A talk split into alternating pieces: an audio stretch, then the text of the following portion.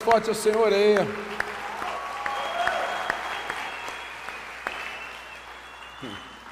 Boa noite, família. Glória a Deus. Que dia, hein? Meu Deus, teve sol, teve chuva, teve raio, teve luz, teve falta de luz, teve tudo. E agora vai ter uma unção poderosa aqui também, amém? Aleluia. Eu quero só bater um pouco em cima do retiro de jovens. Vamos dar uma selecionada, jovens? O que vocês acham? Vamos dar uma selecionada? A idade mínima é 15 anos, pessoal. Retiro de jovens, coloca ali o bannerzinho se estiver aí para mim. Hoje eu sei que é o mineiro que está lá, então eu vou te atrapalhar a vida.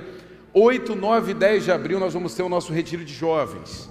A idade mínima é 15. E o máximo, jovens? Eu falei que é assim, ó. 25 seria o ideal, mas tem gente até os 30 que se sente jovem. Mas quando a pessoa se sente jovem, já é um tiozão. Sabe assim? Ah, eu me sinto jovem. Acabou, se condenou. É tiozão. Então, assim, vai ser de 15 a uns 25, 6 no máximo, tá? Porque o problema é essa galera aí que começa cedo a vida, que com 25 anos já está com dois carrinhos de bebê, entendeu? Já está com, com uma madeira, chega de noite, desliga o som, está muito barulho. Esse é o problema. Esse retiro vai ser o retiro na colina.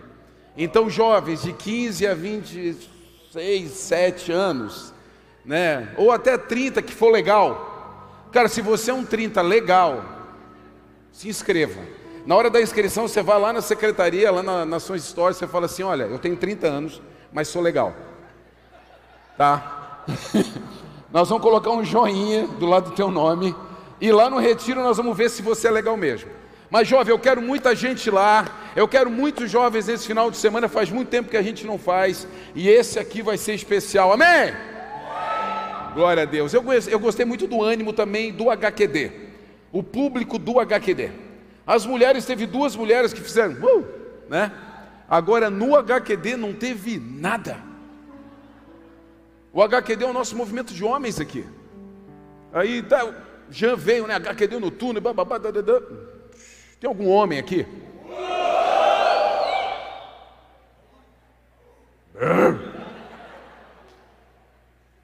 Ah! Chega em casa é homem. Chega em casa é homem. é.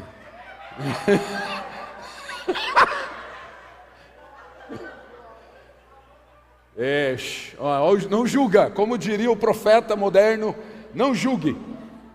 Queridos, boa noite. Bom estar tá aqui, bom estar tá com vocês. Vamos aproveitar. Hoje o pessoal que vai dormir às 10 vai dormir mais tarde. Né? Tem gente que 10 horas está deitado, eu sou um. Mas hoje eu vou dormir tarde, vou dormir 10 e meia hoje. Hoje eu quero extrapolar. Nós estamos começando a nossa série falando sobre cristianismo. Sabe por quê, meu irmão? O Espírito Santo trouxe esse tema ao meu coração porque assim eu não aguento mais ouvir um monte de coisa. Eu não aguento mais ouvir um monte de, de porcaria. Sabe, eu não aguento mais ouvir um monte de vertentes. Eu não aguento mais ouvir um monte de novos fundamentos. Querido, não existe isso. Cristianismo não é moda que tem tendência. Sabe que vira, ah, o Pantone da, da coleção inverno-verão vai ser não sei o quê. Não! Cristianismo não é isso.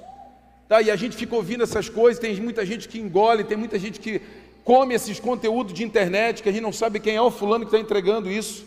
Nós temos que parar e entender que cristianismo é algo. Não está vindo, né? Aquele sonzinho, o anjo, né? É, eu não senti os anjos chegando do meu lado. Agora começou, começou, começou a vir, começou a vir uns anjinhos. E assim, querido, cristianismo é sério. E o tema dessa noite é Mineiro? Isso. Imitadores de Cristo. Imitadores de Cristo. Mineiro, para quem não conhece, você vai um dia conhecer, porque ele está em todos os ministérios dessa igreja. De manhã ele serviu na ceia, agora está no Data Show. Queridos, imitadores de Cristo. Uma pessoa que imita tem que ser boa, sim ou não? Tem que ser boa. Tem um pessoal mais ou menos aí que gosta de me imitar, mas não são bons.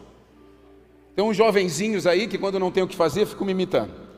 Jeito de falar, jeito de dobrar as pernas. Tem algumas, alguns pais que mandam às vezes videozinhos dos filhos que estão me imitando em casa. Isso é legal. Ou seja, está imitando. Eu me tornei uma, uma referência de alguma forma. Agora, quando você tem que explicar quem você está imitando, é ruim, sim ou não? Pastor Ramon pode até me responder uma pergunta que eu vou fazer para ele agora. Quando tem que explicar uma piada, é ruim ou não? É a pior coisa. É a pior coisa. Não é o caso dele, pessoal. Não é o caso, não é o caso do pastor Ramon. As piadas dele são boas, né, Ramonzinho? Muito boas. Ele é pastor da casa. Vamos dar uma, vamos honrar ele. Quando você tem que explicar uma piada, quando você tem que explicar uma imitação, por exemplo, você começou a imitar alguém, aí a pessoa, tá, mas quem é que você está imitando mesmo? Acabou. Ali já perdeu todo o negócio. E nós somos chamados para ser imitadores de Cristo.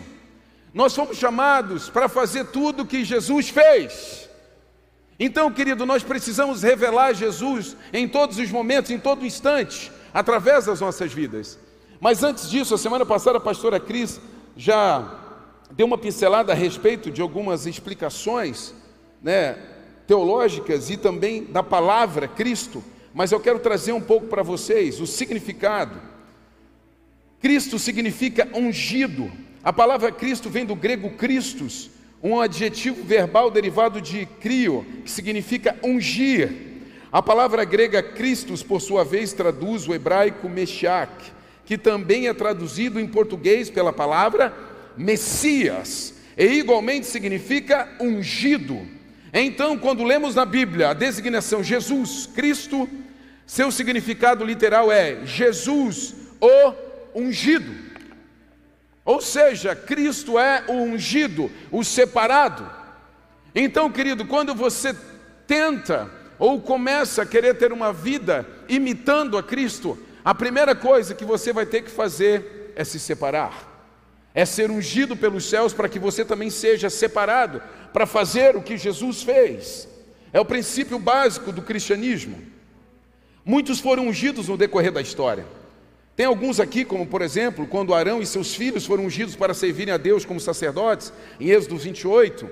Também quando o jovem Davi foi ungido por, é, pelo rei de Israel, em 1 Samuel 16, ungido rei de Israel, em 1 Samuel 16. Quando Eliseu foi ungido por Elias, em 1 Reis. Então muitos foram ungidos, ou seja, eles tiveram esse movimento de serem Cristos nas suas épocas, de terem sido separados, de terem sido ungidos, mas todos estavam esperando por uma promessa que não mais viria um Cristo, mas que viria o Cristo, que viria o ungido, que viria aquele que seria separado e que dividiria os tempos, como até hoje nós o temos dividido, amém? Você está comigo aí? Querido, então todas as pessoas, pessoas foram ungidas em um tempo, sabe, diferente, e foram separadas, e foram dentro do seu tempo levantados para fazer diferença sobre a terra. Mas existe um momento em que o profeta Isaías, ele faz, ele lança uma profecia a respeito do Messias que viria, e não mais um que viria o o Salvador. Então Isaías capítulo 9, no verso 6 fala a respeito ele diz a respeito do maravilhoso conselheiro, do Deus forte, o Pai da eternidade, do príncipe da paz que viria e transformaria a nossa vida e a nossa realidade. Então Isaías profetiza a respeito daquele que viria, o ungido do Senhor. Querido, Jesus assume a posição de ser um ungido. Eu quero ler com vocês Lucas capítulo 4, a partir do verso 18, mas eu vou descer um pouquinho. Eu não coloquei, não precisa colocar. Deixa só essa tela aí mesmo. Eu vou ler o 16 para você. Quando Jesus chegou a Nazaré, a cidade de sua infância, foi à sinagoga no sábado, como de costume, e se levantou para ler as Escrituras.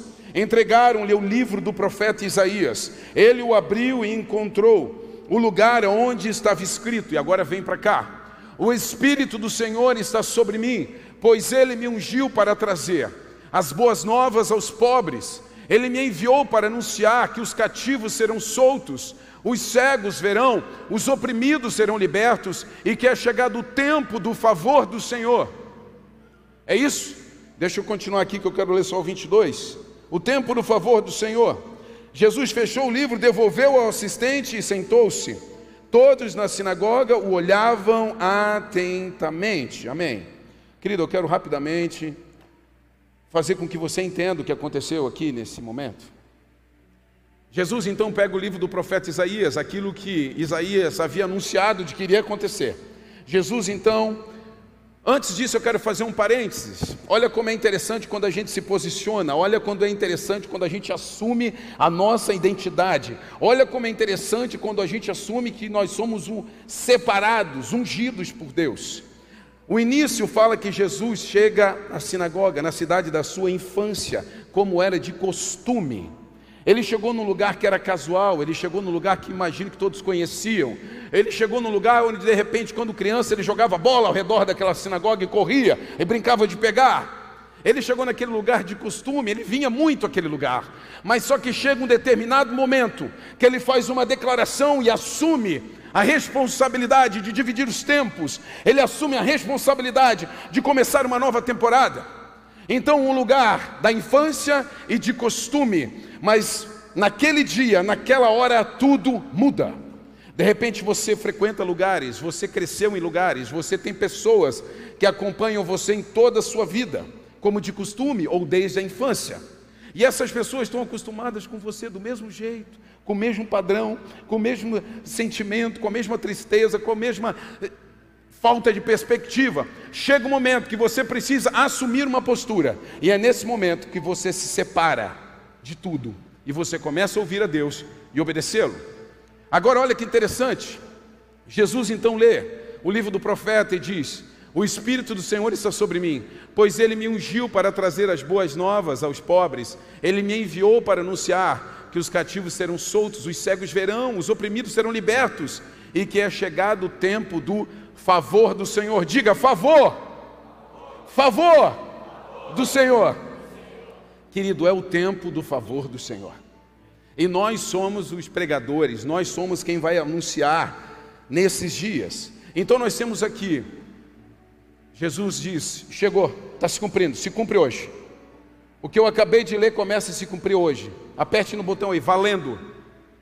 Hoje começa isso. Chegou aquele que o Senhor ungiu e separou para fazer aquilo que ele disse que faria. E é que nós vamos falar aqui nessa noite a respeito das quatro promessas, a respeito da vida de um ungido.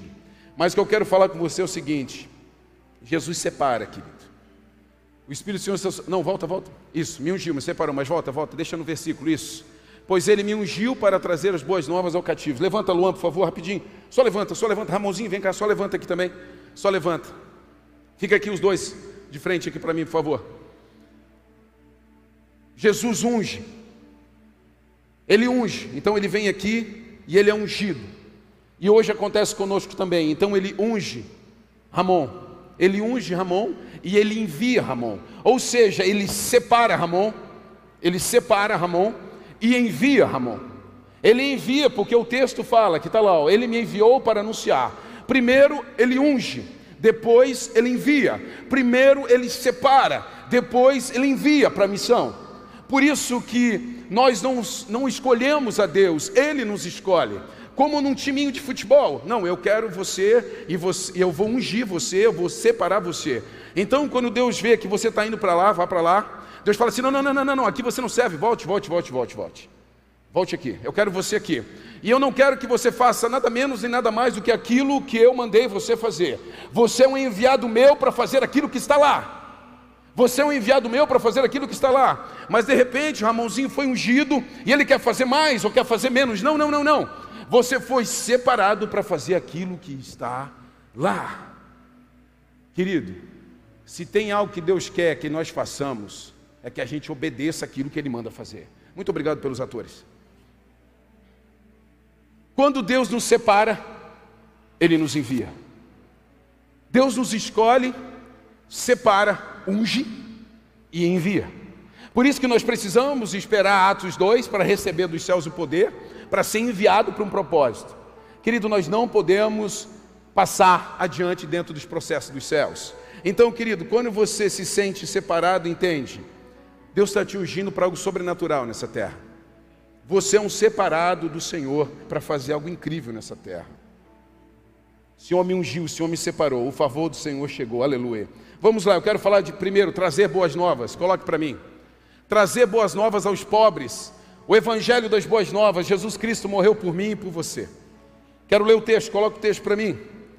Bem-aventurados os pobres de espírito, porque deles é o reino dos céus. Quero fazer aqui rapidamente. Queridos, quando Isaías fala a respeito do que o Messias faria, o ungido faria, depois Jesus lê isso dentro da sinagoga e fala: a partir de hoje começa e se coloca na posição. Ele fala das boas novas aos pobres. Volte lá, por favor, verso uh, anterior. Ele fala das boas novas aos pobres. Tem muita gente que pensa que é pobre aqui, no bolso. Querido, se você pensa nisso, você deveria raciocinar um pouquinho mais. Quando você pensa em tipo, ah, eu tenho que pregar para os pobres, finança, classe social, porque eu fui chamado para pregar para eles. Mas espera aí, o nosso evangelho fala a respeito do quê? De riquezas naturais? O evangelho de Jesus fala a respeito do quê? De que nós vamos transformar o pobre no milionário?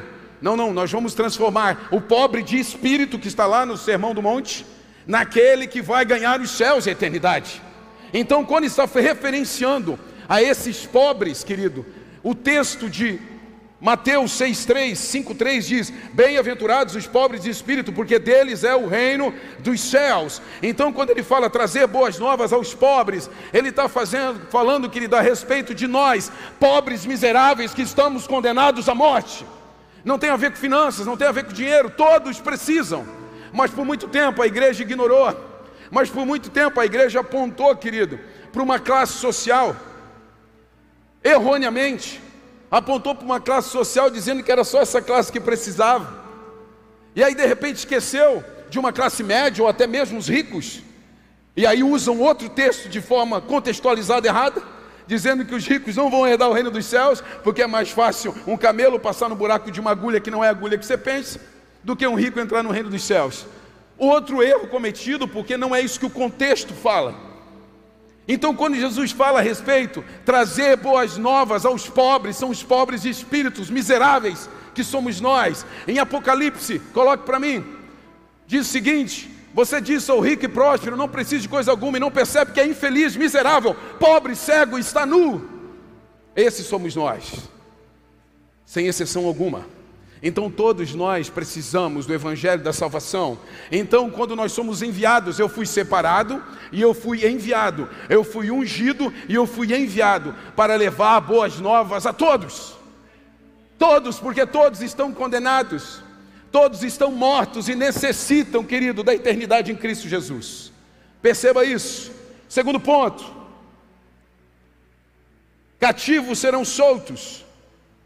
Hoje você deixa o cativeiro, você sai do lugar aonde o pecado mantém, mantém sob domínio, porque um alto preço foi pago. 1 Coríntios 6,20 diz: Pois foram comprados por alto preço, portanto, honrem a Deus com o seu corpo cativos serão soltos. Querido, há uma grande diferença do cativeiro para a prisão. Cativeiro, querido, é um lugar onde você não tem acesso, sabe, você não tem direito a visitar. Às vezes você tem um, uma pessoa, um parente, alguém que, que foi preso, e você consegue visitar, levar comida, fazer alguma coisa, e essa pessoa vai ser solta um dia, quem sabe, agora cativeiro não. Cativeiro não é isso. Cativeiro ninguém sabe onde é, ninguém sabe como é que está, ninguém sabe como que você está vivendo, ninguém sabe o que, que você está passando, você está abandonado naquele lugar. É o que acontece nas notícias de sequestro, por exemplo. Ah, o fulano está num cativeiro, lá no, no bairro tal. Ninguém sabe, faz, ninguém sabe como é que vai ser, se é um colchão no chão, ninguém sabe como que é esse ambiente. É assim que nós estamos. A gente não percebe que nós estamos dentro de um cativeiro. Nós não percebemos que nós estamos aprisionados dentro de um cativeiro. Nós não percebemos que nós estamos num lugar, querido, inóspito, um lugar sujo, um lugar que nos fere, um lugar que nos maltrata, um lugar que maltrata a nossa alma e nós não percebemos. Nós estamos ali cativos, nós estamos ali aprisionados. E aí Jesus fala, e hoje nós falamos, que nós vamos soltar os cativos nós vamos encontrar esses lugares, nós vamos entrar em vielas espirituais, os nossos joelhos vão se dobrar e o Espírito Santo vai revelar para quem eu tenho que pregar, para quem eu tenho que anunciar as boas novas. Afinal de contas, eu sou um imitador de Cristo. Se Cristo fez, eu tenho que fazer. Se o padrão é Cristo, meu irmão, eu tenho que seguir o padrão. Não é o que o Rob faz, não é o que a Cris faz. Se eu fizer algo que mostre Jesus, faça. Se eu não fizer, não faça. Você precisa ver Jesus. O maior problema foi o que eu disse no começo. Quando você precisa explicar que você é cristão. Acabou. Você precisa explicar que você vai na igreja. Bem, acabou. Querido, a tua vida tem que gritar mais do que a tua voz. O teu comportamento tem que falar mais do que as tuas falas. Se você tiver que explicar, querido, você não representa os céus. Nós vivemos hoje numa onda de representatividade, sim ou não? Qualquer coisa que se posta na internet está lá, né? Fulano me representa. Ou se não, fulano não me representa. Querido, bote Jesus do teu lado. Saia para trabalhar. Saia com a sua esposa Saia com seus filhos, entre para dentro da sua casa e pense: Jesus iria dizer assim: esse me representa, esse marido me representa, ah, essa esposa me representa, ah, esse rapaz me representa, esse evangelista me representa. Será? Eu quero dizer uma coisa para você: você precisa representar Jesus, afinal de contas, você é um cristão. E nós precisamos ser imitadores de Cristo. Se nós não estamos representando Cristo, querido, tem muita coisa errada, mas dá jeito. Ainda dá para a gente resolver. Terceiro ponto fala a respeito de cegos verão, escamas caem dos nossos olhos. O que você perseguia, agora você serve. A quem você, o que você perseguia, agora você serve. Amo a passagem de Atos 9. Quando Paulo está a caminho de Damasco, ainda Saulo de Tarso, um perseguidor da igreja, homem voraz, que perseguia cristãos, prendia, maltratava. Era ele, Saulo de Tarso, mais conhecido hoje para você como apóstolo Paulo. Mas até então, naquele dia, Saulo, ele tinha escamas nos seus olhos. Ele precisava tirar aquela cegueira espiritual, ele precisava arrancar aquelas escamas dos seus olhos para de verdade servir ao reino dos céus. Então ele tem um encontro com quem? Com Jesus porque você nunca vai conseguir imitar Jesus se você não se encontrar com Ele. Querido, é muito difícil você querer imitar alguém se você nunca viu esse alguém. Pode ser até pela TV, mas o imitador hoje, se você não ouvir a pessoa, se você não vê a pessoa, é impossível você querer imitar ela.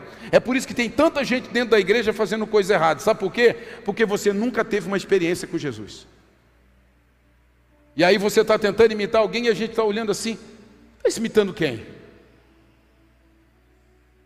Mas se você não teve uma experiência com Jesus, você nunca vai conseguir imitar ele. Nunca vai. Então Saulo de Tarso está a caminho de Damasco, tentando perseguindo, continuando a fazer o que fizera. Tem um encontro com Jesus, Jesus derruba ele do cavalo. Ele cai, cego. As escamas ainda estão nos olhos. Então Jesus fala: Olha, você vai até a rua direita, vai encontrar lá e vai procurar um escolhido meu, separado, um ungido meu, Ananias. E ele vai botar a mão na tua cabeça e ele vai te ungir. Ele vai te separar. Depois daquele momento que ele te separar, ele vai te enviar. Então, naquele momento, Saulo de Tarso passa por tudo isso, cegueira, cegueira, cegueira, cegueira, está cego, está cego, e ele vai até o Ananias, Ananias coloca a mão sobre ele, e o unge, o abençoa e o envia, e então temos aí o apóstolo Paulo que todos nós conhecemos, um grande precursor da igreja primitiva, um homem segundo o coração de Deus, ele é separado, ele é enviado, mas ele estava cego. E nós fomos chamados para dar vista aos cegos. Eu e você fomos chamados para dar vista aos cegos. Eu e você fomos chamados para ser cristãos. Eu e você fomos chamados para imitar a Cristo e fazer o que Cristo fez: se encontrar com uma pessoa e ungí-la e enviá-la para o seu maior propósito. Se você não está fazendo isso, querido, alguma coisa tem de errado. Pastor, eu estou na igreja há tanto tempo, eu não consigo evangelizar porque eu não sou evangelista. Isso é, é mentira do inferno. É mentira do inferno, querido. Não me vem com isso. Nem os serviços, nem os dons do Espírito. Querido, isso não, isso não é para te paralisar, é para te enviar. Ai, pastor, eu não consigo dar conselho para ninguém porque eu não sou pastor. Eu não consigo ensinar nada para ninguém porque eu não sou mestre. Para com isso. Ei, ei, isso é para te enviar, não é para te paralisar, não é para você usar como desculpa, não. Se você foi alcançado por Jesus, você precisa alcançar pessoas para Jesus. Afinal de contas, você foi separado e enviado. Então aquele homem tem as escamas arrancadas dos seus olhos, ou seja, os cegos verão. Os cegos verão. Muitas pessoas estão cegas hoje sobre a terra, achando que estão fazendo coisas. Ah, eu, eu, eu adoro o Senhor do meu jeito. Não é do teu jeito, existe um jeito de adorar o Senhor. Ah, eu sou um cara que ama as plantas, então eu, eu adoro o Senhor através das plantas. Não, irmão, beleza amar as plantas, mas Deus não é uma samambaia. Desculpa se você pensava isso. Deus não é o teu passarinho que você coloca em cima da gaiola. Em cima não, a gaiola em cima do carro. Não, aquilo ali é criação dele. É criação, são obras, onde nós podemos ver sim Deus nisso, mas ele não é isso. Ele é muito maior, então, por favor, uma das, sabe, das facetas do novo cristianismo, sabe, herético, é você encontrar a sua forma de adorar a Deus. Não. Existe uma forma de adorar a Deus. Existe um caminho de se achegar a Deus. E está tudo aqui. Não existe nada para se inventar que esteja fora da Bíblia. Então ele vai dar vista aos cegos. Hoje quem dá vista aos cegos sou eu e você. Hoje nós nos encontramos com as pessoas. Hoje nós ungimos, nós separamos e enviamos essas pessoas. Querido, se as pessoas chegam até você e saem da mesma forma depois que chegam até você, você não tem representado o cristianismo. Você não tem representado o cristianismo. Porque, querido, o cristianismo é um lugar de unção. O cristianismo é um lugar de envio. Glória a Deus. Tenho certeza que o povo de casa deu um glória a Deus nesse momento. Meu irmão, eu estou derretendo aqui mais do que você. Então, pelo menos abra a boca para dar um glória a Deus comigo. Isso, isso. Eu já tomei acho que uns cinco banhos hoje. Os oprimidos serão libertos. A condenação à morte eterna, o medo de que estaria por vir, não te oprime mais. João 1,14, assim a palavra se tornou ser humano, o verbo se tornou carne, osso, habitou entre nós, ele era cheio de graça e verdade, vimos sua glória, a glória do Filho único do Pai, ou seja, uma antecipação do que estaria por vir. Sabe, os céus nos deram uma degustação. Os céus nos deram uma degustação do que estaria por vir. Então, querido, eu não posso mais ter uma vida de medo, eu não posso mais ser oprimido. Os oprimidos serão libertos, sabe por quê, querido? Porque toda a opressão que te pega hoje, depois que você se encontra com Jesus, você começa a pensar assim: ué, por que, eu estou com medo de amanhã? Se amanhã é um dia que eu estou mais perto daquilo que vai ser o melhor que eu vou viver, que é a eternidade com meu Deus, por que, eu estou com medo de amanhã? que, que eu estou com medo depois do amanhã? Por que, que eu estou com medo daquilo que está por vir? Se aquilo que está por vir é melhor do que eu tenho hoje. É porque você ainda está vivendo debaixo de opressão, você ainda está vivendo, querido, num ambiente de dor, de pânico. Ai, eu não sei o que vai acontecer amanhã. Ai, eu não sei. Ah, vamos ver, vai ter uma notícia de uma nova cepa agora. Ai, vai ser não sei o que, vai invadir tal lugar que vai invadir outro. Querido, amém. Isso tudo é cumprimento bíblico. Mas eu quero dizer uma coisa para você: aquilo que está por vir é mais glorioso e nós tivemos uma degustação com Jesus. Então por que você vive oprimido? Nós temos hoje uma infinidade de pessoas que vivem oprimidas, deprimidas. Toda pressão é ruim. Toda pressão é ruim. Quando você faz algo sob pressão é ruim. Então a opressão é um estado de dentro para fora. A maioria das pessoas não sabem por que estão vivendo isso. Pastor, eu estou eu, eu, eu não sei, eu, eu, eu, me vem pensamentos, da onde? Não sei. Me vem sentimentos, da onde? Eu não sei. Opressão. Você vive oprimido, quando na verdade você deveria se sentir livre, liberto. Sabe por quê? Porque você foi salvo. Sabe por quê? Porque você foi separado e enviado. E você está a caminho de encontrar-se com o teu rei.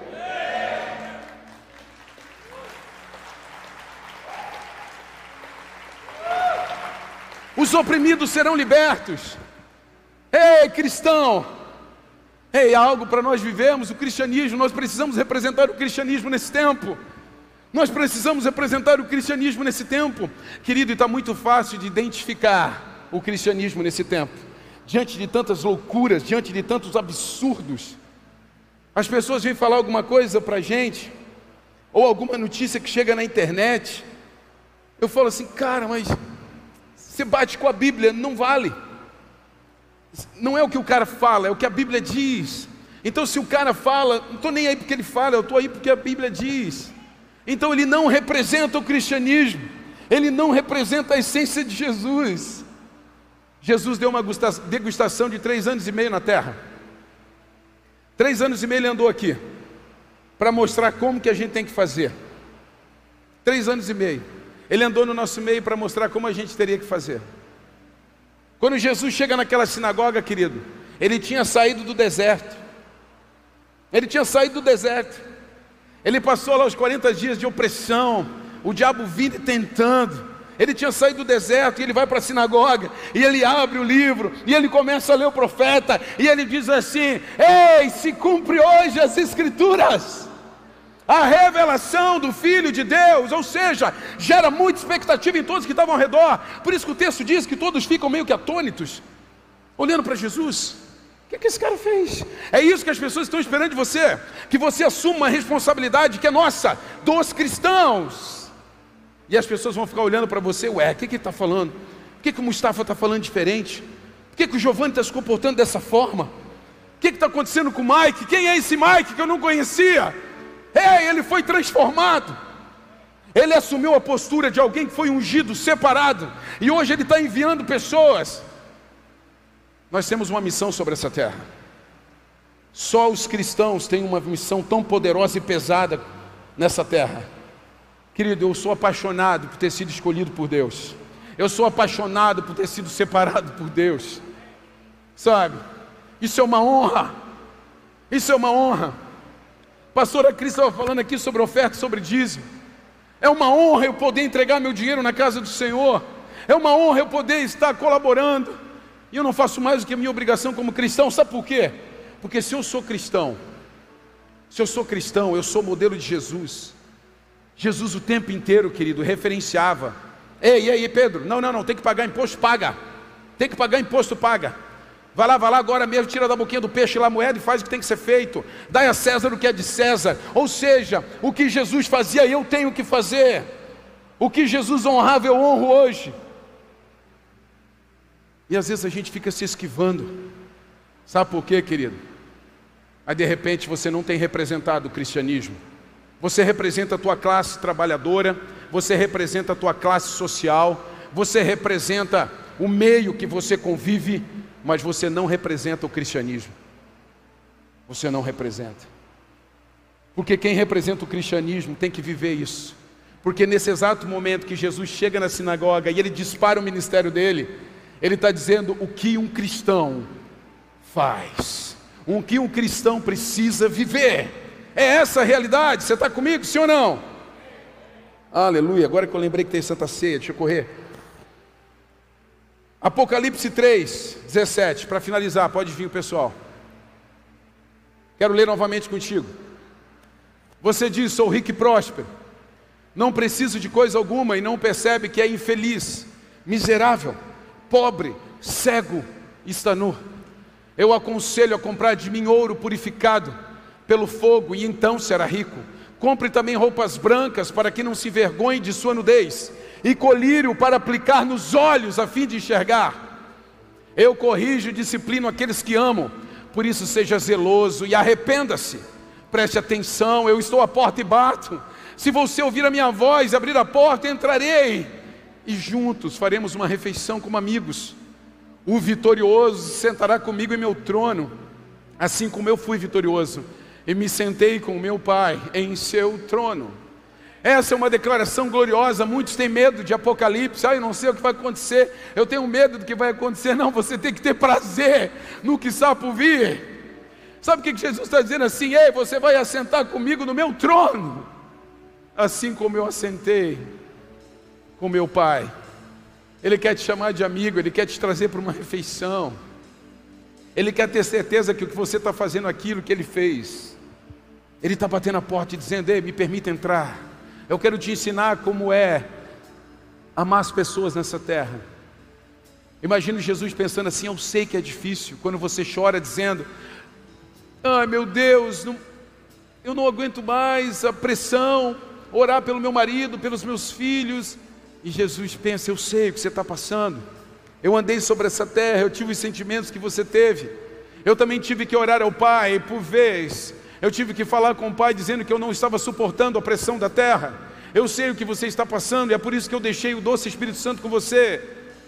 Mas existe algo, querido, nesse texto que fala ao meu coração. Volte um quadro. E ele diz: seguinte: compre também roupas brancas para que não se vergonhe da sua nudez e colírio para aplicar nos olhos a fim de chegar. Eu aconselho a comprar de mim ouro puro. Eu aconselho a comprar de mim ouro puro. Querido, tudo está nele. Tudo está nele. Todas as riquezas, tudo aquilo que é soberano, tudo aquilo que é material e sobrenatural está nele. E depois ele fala: volte, volte. E não percebe. Compre também roupas brancas para que não se vergonhe da sua nudez, e colírio para aplicar nos olhos a fim de enxergar.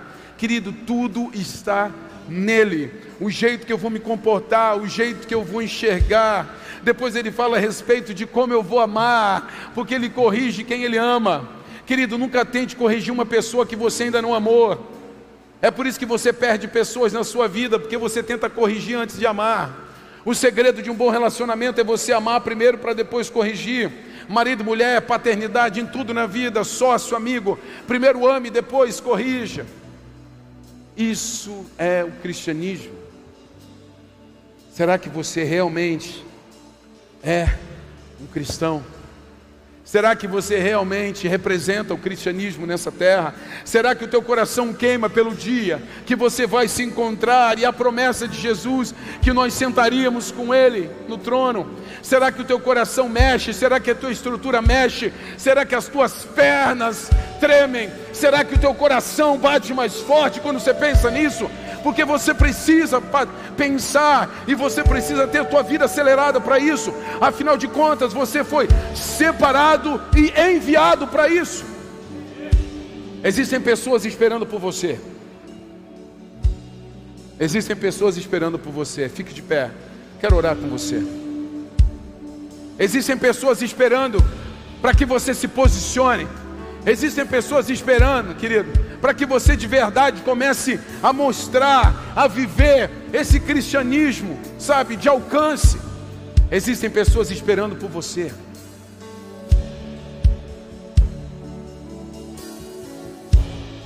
Imitadores de Cristo. Você não vai mais ter que explicar que você é cristão. Você não vai mais ter que explicar Querida, eu não gosto muito dessas palavras, né? Crente, evangélico, que parece que leve para a religião.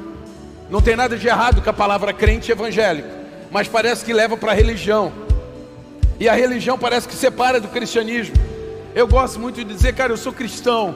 Sabe, eu sou cristão, cara, eu sigo a Jesus Cristo. Eu sigo a Jesus Cristo.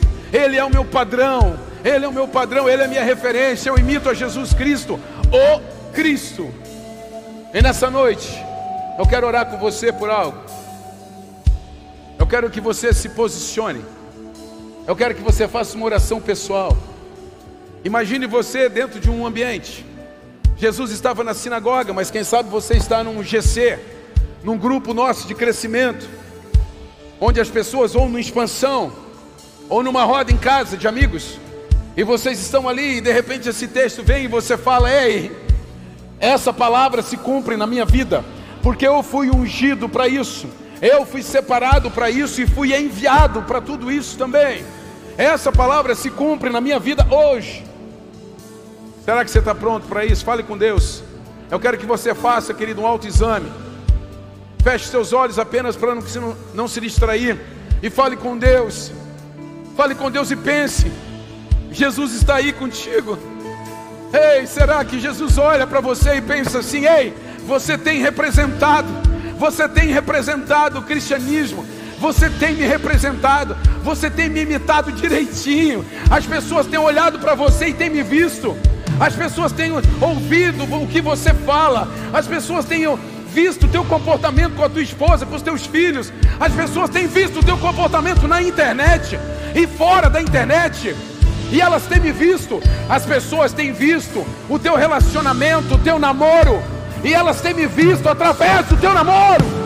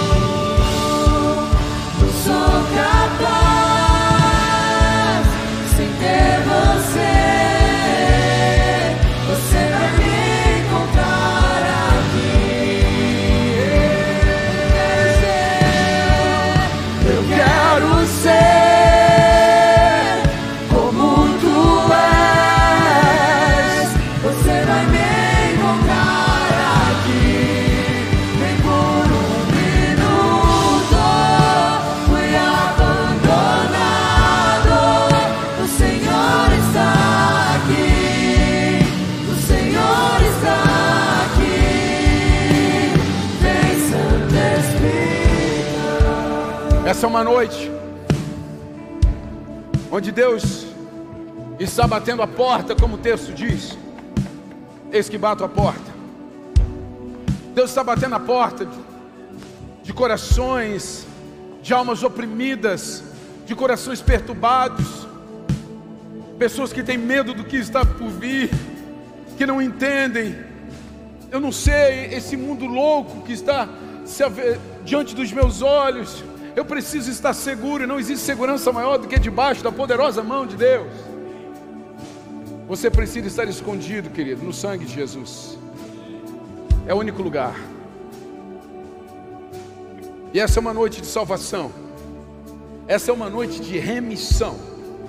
E o próprio Cristo diz: arrependa-se. O início de tudo é arrependa-se.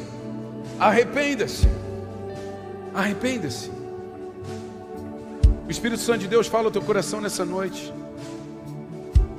Quando Cristo bate a porta, Ele bate a porta dizendo assim: Deixa eu entrar. Eu quero mudar coisas na sua vida. Eu quero me sentar contigo. Para, para com a loucura, para com a loucura. Para com a loucura, eu vou te colocar sentado junto comigo numa mesa, como um amigo para, para com essa correria, com essa busca frenética por tantas coisas. Eu tenho tudo que você precisa. Eu tenho tudo que você precisa. Por isso eu vou entrar e nós vamos sentar. E como amigos nós vamos ceiar. Pare. Pare com essa busca frenética. Eu quero te ter perto de mim. Eu quero fazer diferente com você a partir de hoje. Ei, amassuia canta na massa. Espírito Santo de Deus que está nesse lugar. És tu quem convence, Senhor Deus, as pessoas do pecado, da justiça, Senhor, do juízo.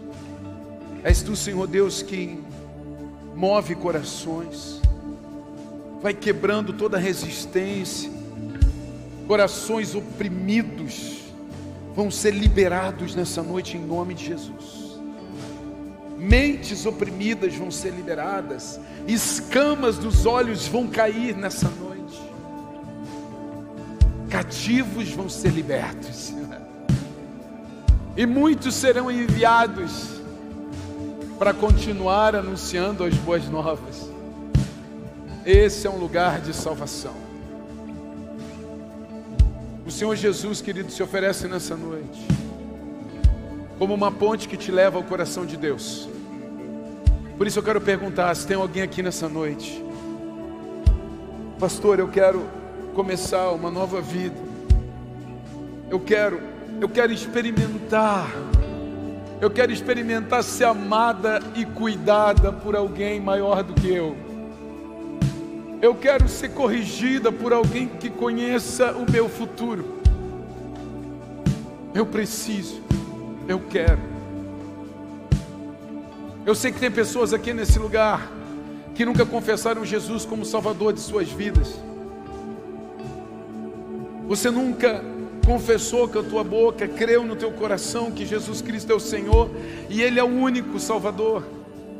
Nunca ninguém orou por você para que o teu nome fosse escrito no livro da vida, para que você pudesse estar esperando também pelo final dos tempos. Mas nessa noite tudo vai mudar. Você vai ser disparado para uma nova jornada e para um novo tempo. Por isso, levante sua mão aí onde você está. Você que deseja Jesus, você que quer entregar a sua vida para Jesus, você que quer entregar a sua vida para Jesus, levante sua mão aí onde você está, pastor. Eu quero entregar minha vida para Jesus.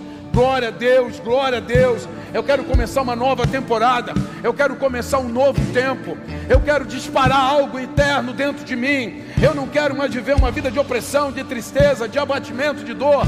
Não, não, não. Eu quero fazer parte da igreja. Eu quero fazer parte desse corpo glorioso. Vem aqui, eu quero orar por vocês. Venha, venha todo mundo que levantou a mão aqui embaixo. Venha todo mundo aqui embaixo que levantou a mão. Eu quero orar por você. Venha, venha aqui, eu quero orar por vocês. Venham aqui, venham aqui. Venham aqui. É um novo tempo, uma nova temporada. Aleluia. Aleluia. Glória a Deus. Venha, venha aqui à frente. Venha aqui à frente. Deixa o Espírito Santo fluir. Deixa o Espírito Santo fluir. Rebarabassuia, canta na massa. Oh Deus maravilhoso.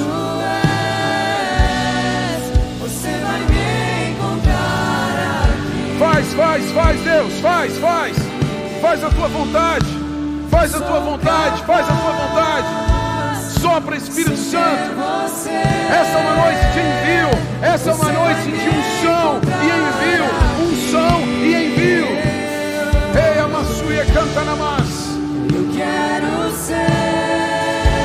É a sua noite. É a sua noite, é o seu tempo. É a sua noite, é o seu tempo.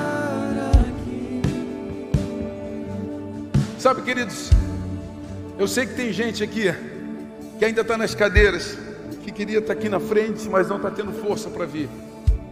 Eu quero dizer algo para você: venha. É o seu dia. É o seu dia. Assim como você veio hoje para a igreja, não foi pelas suas forças. O calor que estava, a chuva que caiu, a energia que não tinha, e você permaneceu aqui, porque Jesus queria falar com você. Vem aqui. Vem aqui. Ei, passou, canta na mar. Ei, Espírito Santo de Deus. Ei, Espírito Santo de Deus. Ei, canta na mar, suriei. Aleluia. Aleluia. Ei, amassuia, canta mais. Deus está nesse lugar. Muitas coisas o Senhor está fazendo nesse tempo, querido. Ei, Deus está fazendo muitas coisas nesses dias. Levante sua mão para cá, igreja. Levante sua mão para cá, igreja. Pode gritar o nome, tá? Para me ouvir. Pai, em nome de Jesus, eu te peço, escreve o nome de William no livro da vida. Pai, escreve o nome de Cristo no livro da vida. Enche, transborda, Pai.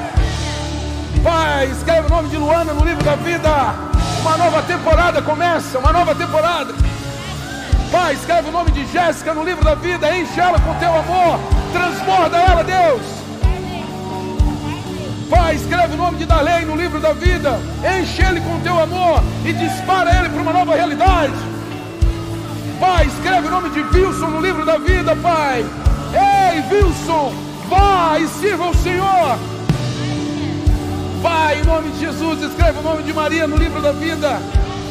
Derrama, Senhor Deus, sem medida e que ela viva os melhores dias da sua vida a partir de hoje.